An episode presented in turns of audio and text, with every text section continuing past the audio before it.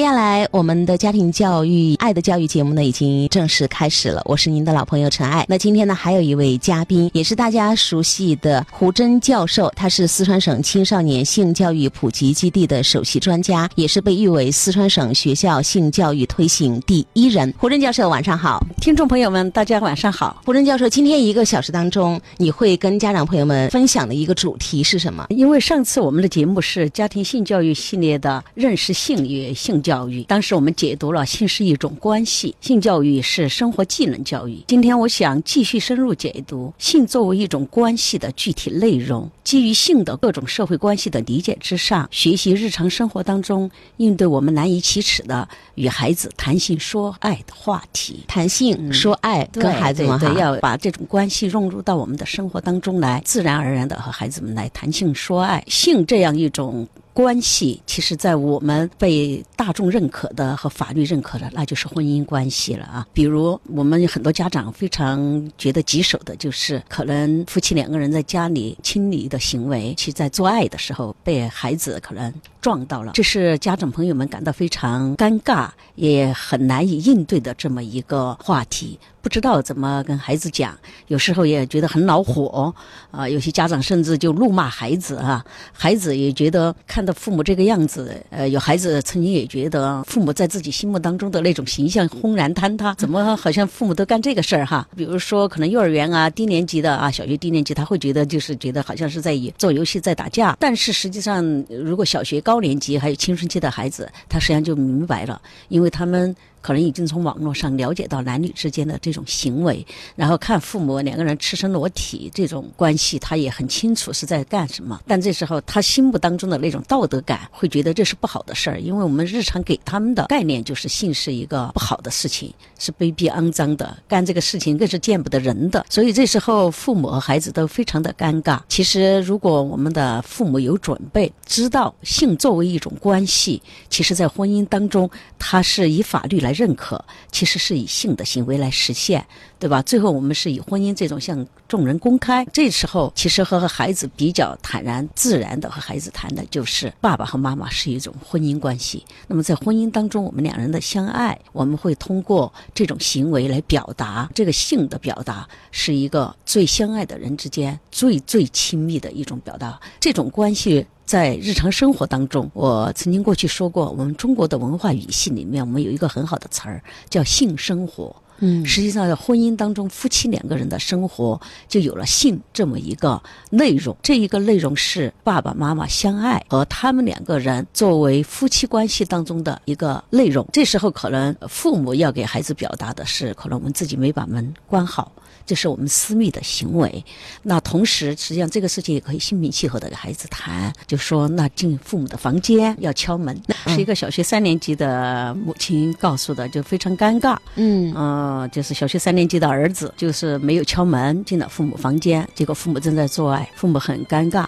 呃，父亲呢就有点呵斥孩子，觉得没礼貌，不懂礼貌，对吧？不敲门就进来，儿子也觉得很委屈，啊，觉得你自己没把门关好。但是这时候，嗯，可能父父母和孩子面对尴尬的就是怎么来解释这个事情。有的人觉得，那青春期的孩子碰到可能是不是还更麻烦一些？嗯，实际上孩子大了啊，青春期的孩子，他们自己意识里面看父母关门的时候，实际上他们已经知道父母会有这种亲离行为。虽然他不明白具体是怎么回事儿，就是这种小学二三年级、三四年级的孩子，道懂不懂的的时候，他就不会有那个意识，觉得要进父母的房间要去敲门。而青春期的孩子，他不敲门，他也不会进，他会看一关门，他就不来。他这时候和父母已经产生心理上的隔阂和距离感，就就是这种。那还有一种就是再小一点的，可能就是幼儿。那幼儿这种，他可能会看到的话，因为很多父母可能是不太避幼儿啊，觉得幼儿睡着了。实际上有时候幼儿也会在睡着的时候，睡梦中会看到，他会觉得在游戏啊或者在打架。但是小学生这时候他就很奇怪，因为都赤身裸体嘛，他这时候有他的道德评价，或者当时马上不能说，第二天都必须是要应对的。所以这家长就觉得第二天好像父母都觉得他父亲都觉得不。抬头看儿子了，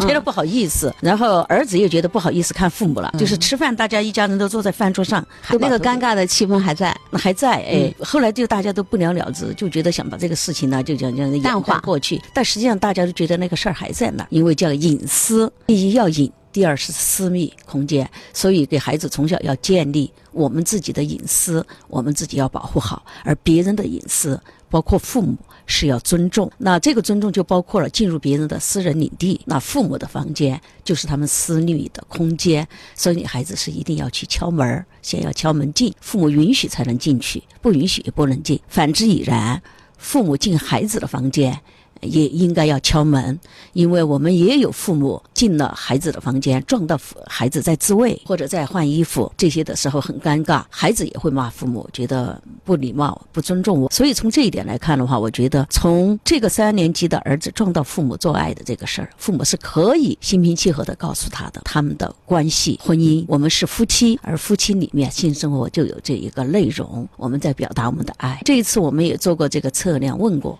青春期的孩子就大。大部分我看了一下，他们选择的就是父母的正常和谐的生活，他认为这是和谐的一种表达。但是小学生他就他就不会这样看，他就觉得给了我们很多关于性的污名化的东西。结果你们俩也在做这样的见不得人的事儿，所以这时候小学生这个阶段恰好是要建立很好的价值观的时候，父母和他的交流就要从关系上来讲。我们这次在少年冬令营的时候，那些孩子才三二三年级的时候，当我们刚刚开口叫大家说。我们的生殖器官的时候，他们都非常的不好意思，说：“哎呀，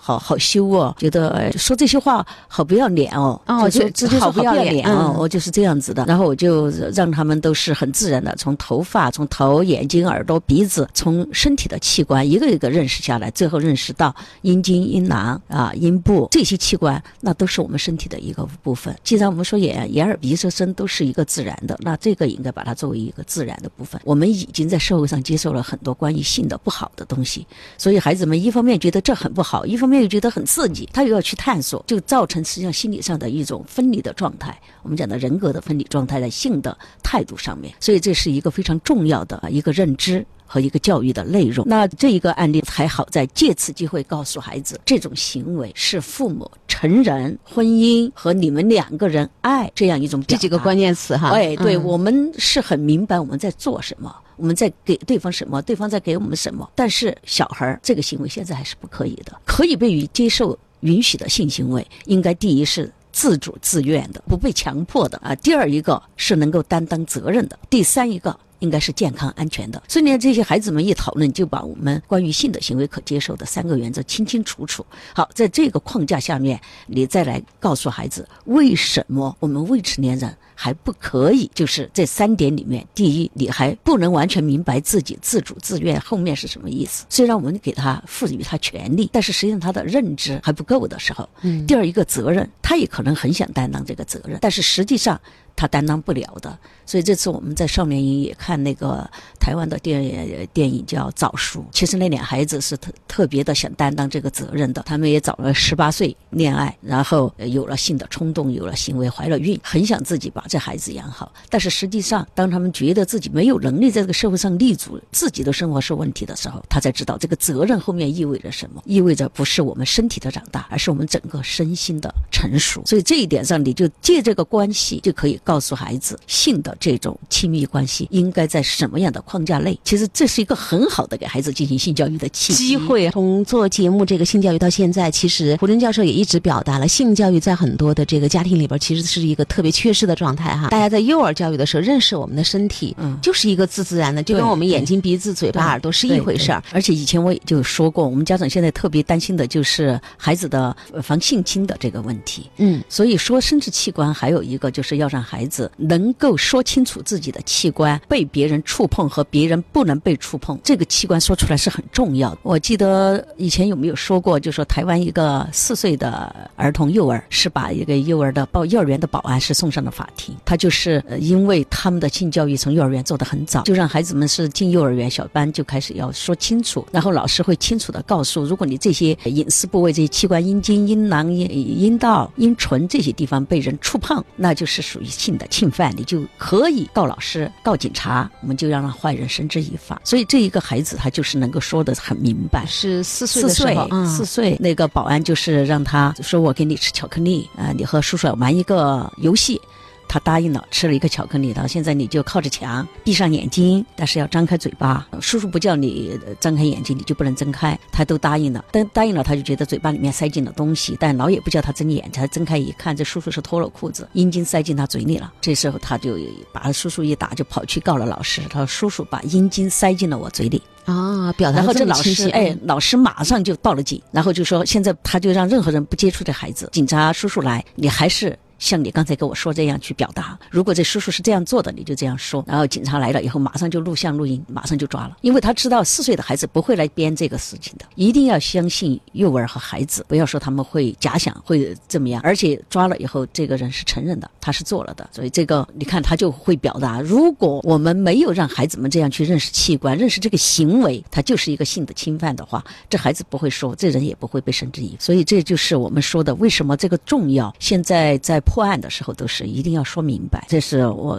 说到的。那么刚才我们讲到的，作为性的这种关系来解读婚姻当中父母的亲密行为，嗯，其实现在孩子们在他们误读我们成年人的这样一种性的关系和婚姻关系的时候，也会有很多的误区啊。这次在我们少年营也有孩子们说到，就说一二年级的小学生，他们就喜欢谁喜欢谁谁谁了，他们都是老公老婆了啊，互相这样的对对对，就称老公老婆。但是老师就骂我们，就说不可以。老师，为什么我们不可以称老公老婆？爸爸妈妈为什么可以？你看，这后面就是我们成年人一听称老公老婆，实际上就是夫妻关系。在我们成人世界里面，它就应该是法律框架下的这样一种。当然，说谁是谁的老公，谁是谁的老婆，我们还知道背后他们还有性的关系。对不对？但是我们给孩子不是这么解读，但那么这孩子这个该怎么办呢？大人是说哦，你们不准说，但是你们在家里呢说老公老婆，所以孩子他理不清楚了。对对对，那为什么你们说你们相爱都可以叫老公老婆？我们也相爱，我喜欢他呀。对对对，从这一点上，我们就要给孩子们解读夫妻。啊，丈夫与妻子、老公与老婆这个特殊的称谓，是我们建立在婚姻关系之上，而背后是有成年人的这种性的关系的一种特殊的称谓。所以，当你们小孩儿。之间的这种喜欢和爱，也用这个来称谓的时候，实际上还不符合我们成年人界定的这种法律关系后面的婚姻和性的关系。那但是这一个肯定是要建立在和孩子们已经有谈性和谈关系的基础之上。因此，我觉得实际上，如果我们小学的这些老师们，他们也有一些基本的和孩子们谈性说爱的这样一种能力训练，那他就会给孩子们去解读。老公、老婆这种称谓，不是说一个喜欢的人和相爱的人就可以这么称呼。呃，当然，可能这个社会在泛化很多概念，比如说过去的小姐实际上是很尊贵高贵的，现在大家也会认为这是有性含义的了哈。比如说同志，以前真是叫志同道合者，嗯，但现在大家会觉得他是。指一种性取向的人，对吧？少数在这样的特定语境下面，可能大家就觉得这些可以乱喊。但是实际上，在大众的观观念当中，老公老婆，我们还是认为是成人世界当中的这样一种婚姻关系下的称谓。所以你就得给孩子讲明白，在我们小孩子的爱的世界里面，我们会有很多可以称呼的好朋友，包括你说男朋友、女朋友。对吧？但是称老公老婆就觉得这是不恰当的。你可以和孩子们去讨论，用什么？不是简单粗暴的说，不能这样这样说。对对对，他也不服气啊。当你去这样解读以后，解读他这个婚姻关系，大家约定俗成的成人世界的这样一种，那他就会觉得哦，原来这个是有这样的一些关系在里面，背后还有性的含义在里面，对吧？成人世界的东西，孩子是在学习、在模仿的。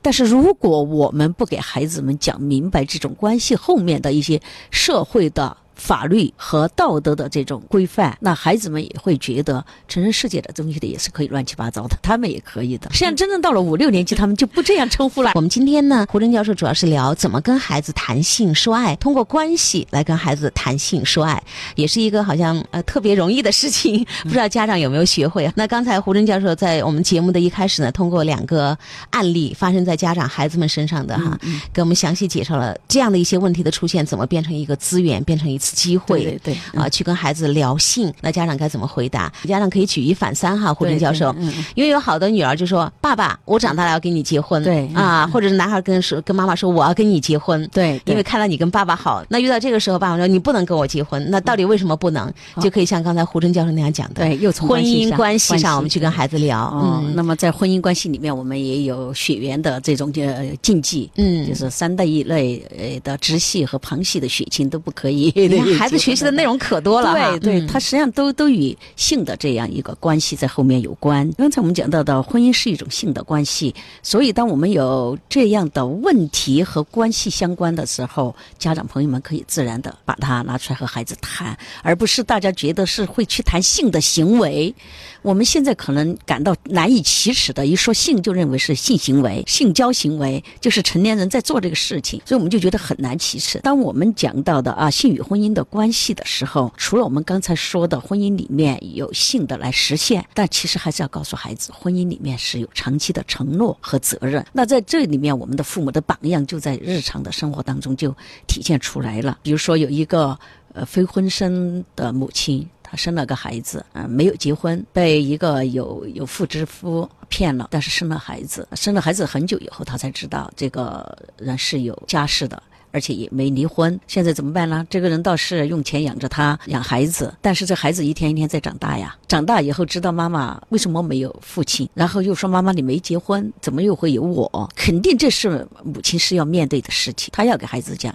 他也还是真实的讲了。就说当时被骗，哎，当时母亲很年轻，情感被骗，爱上了的你的生父嘛，然后有了你，但是后来知道他是有婚姻的，那这时候你就告诉他了，其实法律保护的是他的那个婚姻关系，嗯，那他妈妈的这样一个非婚生的关系得不到，那孩子虽然还是他父亲，法律是要要求呃父亲要尽对孩子的这样一个养育的这个责任，但是这孩子就。非常强的道德感，就觉得这个父亲很坏，所以他说等我长大，我把他杀了。他说要把父亲杀掉，所以这也是他的母亲很焦虑的事情，就觉得实际上这个不告诉真相吧，旁边的人会说，说了真相吧，孩子又承受不了，对，承受不了的这样一种仇恨，对吧？所以实际上这时候如果。母亲这时候会很坦然的去和孩子总结，在成长过程当中，在我们情感成长过程当中，在建立性的关系和亲密关系的时候，我们要考量的因素的时候，这就是一个很好的性教育，又是一个很好的性教育，对而不是觉得是一个仇恨，是我和你爸这种关系有了你，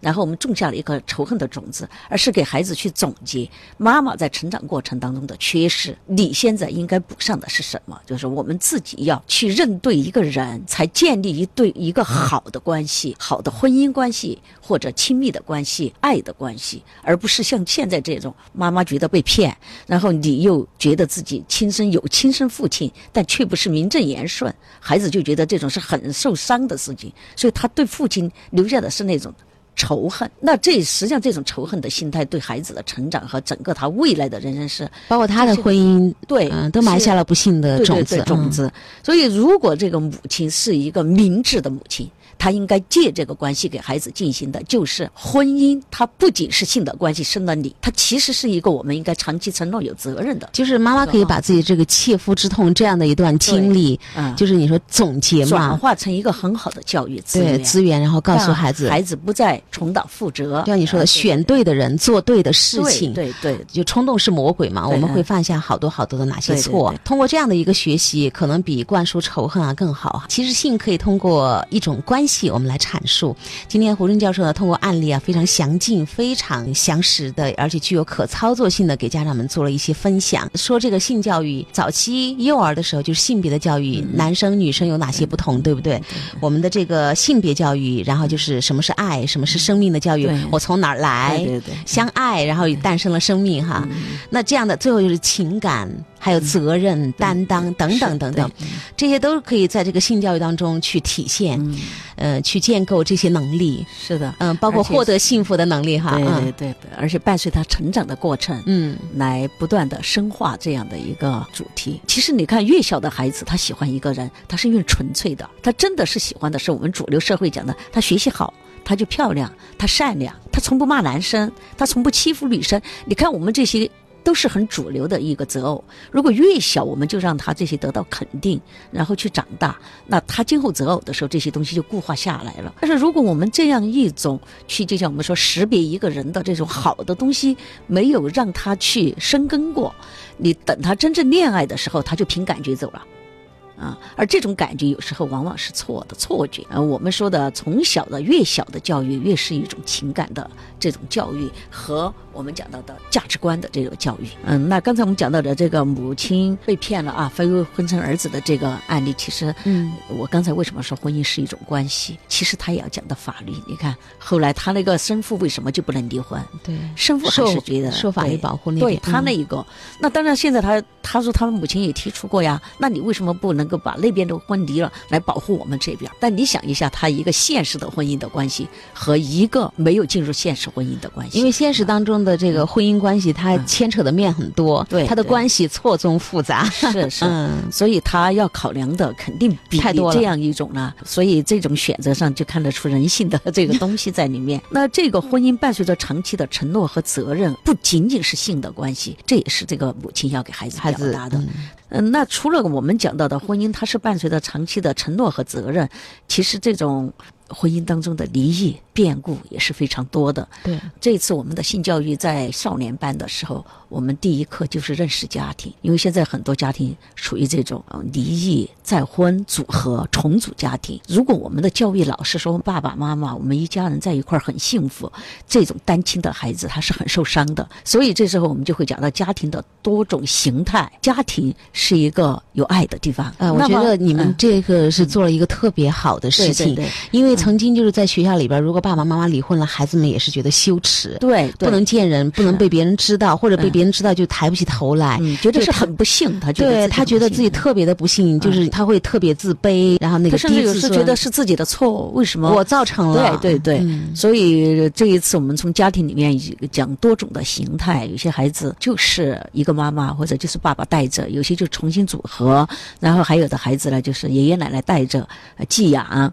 当然还有领养家庭，各种各样的嘛。弃婴的孩子领养的，要让他看到，其实家庭里面不光是婚姻和父母都在，只要有爱，所以我们反复强调。家庭是有爱的地方。我觉得你们做这个事情，不光是解决了那些离异家庭孩子们的羞耻感、自卑感，而且一部分上可能也会解决校园霸凌的问题。嗯，因为你知道吗？好多时候就会孩子之间一起冲突，那么就是双亲家庭的孩子真的有那个优越感，就像你说的世俗约定俗成的，爸爸妈妈才是一个幸福健全的家庭。对对对，他们会说你是个没爸的孩子，或者你是一个没妈呀教的孩子，对对对，这样子去攻击，那么那个孩子特别受伤，也容易被激怒。从这点出发，那个家长都觉得为什么小学生第一课是讲家庭？我说，因为这后面家庭后面有这种关系，而确实我们的这些小学员里面，他就有这种重组家庭，他就认识到了，这重组家庭就是爸爸妈妈又和一个阿姨又和叔叔相爱了，又组成了。只要这个家庭里面有足够的爱，那就就行了。所以孩子们都懂了。今后他们吵架，我就叫他们现在停，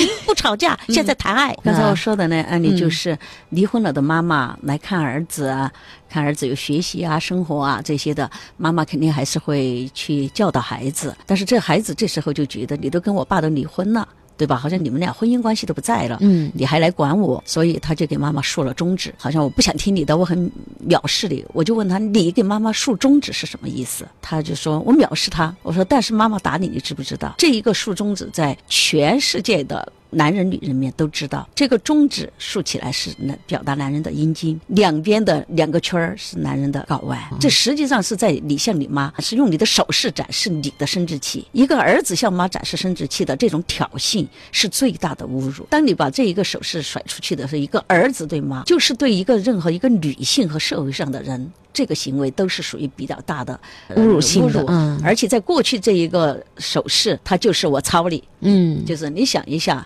你对你妈的这个，他说啊，不知道，我们只认为这是一个我藐视你，藐视你，对对对，这 不想跟你聊，他不懂，嗯，但是成人世界知道的，所以这一个含义，它背后是很强的性。和行为的含义在里面，嗯，但他不知道孩子。当我一解读以后，他一下就低下头不说话了。妈妈和爸爸离婚，只意味着他们俩在一块儿不快乐了。他们离婚可能更快乐，但是这不是你的错，也不是你的关系，他们仍然是你的父母。你和他们的血缘关系并不因为他们的离婚而终止。你就不是我妈了，对离婚了，你管不着我了。嗯，妈妈还是养育了你。我说，而且结合到前一天我我我从哪里来，他们是背着五公斤重的书包，是上完了两井，然后让嗯体会怀孕的过程嗯蹲下去系鞋带、捡东西，然后坐在那个位置上。我说你们觉得不舒服，你们随便怎么动都可以，但是今天就要背着这两节课。我说你想一下，他仍然是养育了你。现在他和爸爸离婚，但是他仍然是你的母亲，所以你要清楚的是这个婚姻的关系。你爸和你妈离婚，他们的性的这种关系终止了，他们也不相爱了。嗯，对，不相爱了。但是现在你妈妈还是爱你，她教育你也是爱。所以其实这孩子听完以后，他是低下了头。我说，其实你应该知道怎么去下一次见到妈妈怎么给妈妈讲。我说，男人还是要勇于承认错误，跟妈妈说对不起。他倒没答应我说一定要去说这个话，但是他他最后给我写的信以后，嗯，他问我老师。为什么人类一定要生育繁衍？哦为什么提出了一定要结这样的结婚？实际上他已经对婚姻在困惑。这孩子，其实你看因为他肯定看惯了爸爸妈妈太多的不幸了，走到这一天。其实我觉得他新妈妈特别的好，一直陪着他来这一个少年营学完三天。我看他和新妈妈的关系也特别的亲密。这我让他去问嗯亲妈妈啊、怎么孕育生命的呀，精子怎么进入身体和卵子相遇啊，这些他们交流是特别的棒。所以我就反复的强调，这种关系，婚姻的关系，成年人可以终止，可以重新组合，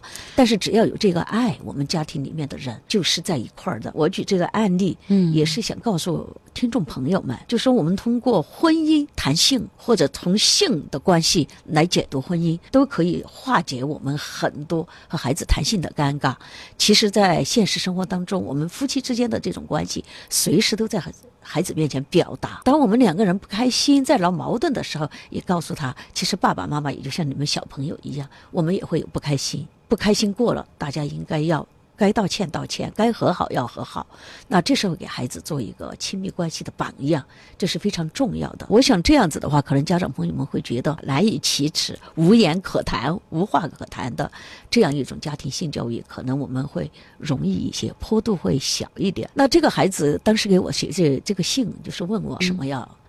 生育，他会对那个婚姻，比方说孕育孩子，对今后会影响他整个这个生活。那么在这一刻，他会得到一个正确的、老实、睿智的引领，我觉得太珍贵了。他问到一个为什么要二十岁才结婚？结婚家庭有生老病死，悲欢离合。过去爸爸妈妈，后来呃爷爷奶奶、外公外婆，后来有爷爷奶奶、外公外婆去世，又后来有新生命，有二胎生出来。这家庭就是这样一个悲欢离合、生老病死的这样一个过程，让孩子们要去接纳。嗯，接纳他，这一个过程是既是自然的，也是成人世界情感变化带来的。我反复给孩子们讲，父母的情感的悲欢离合和我们，我们没有责任，没有错？，就是，但我们自己就是要做好我们自己，因为我们也是家庭一员，我们每个人都要为家庭里面的爱来努力。包括你，让这个家更更加的相爱，你也有一份责任。所以从这一点呢，我觉得孩子们从家庭就比较容易来理解。今天呢，通过胡真教授的讲解跟分享，家长朋友们首先要做的一个事情脱敏，就是不要再有羞耻感，连我们的生殖器官都不好意思跟孩子说，要让孩子清楚明白的认知，走出了这一步之后，通过关系来跟孩子谈性说爱，来让他们的人生更加的丰盈幸福。谢谢胡真教授，再见。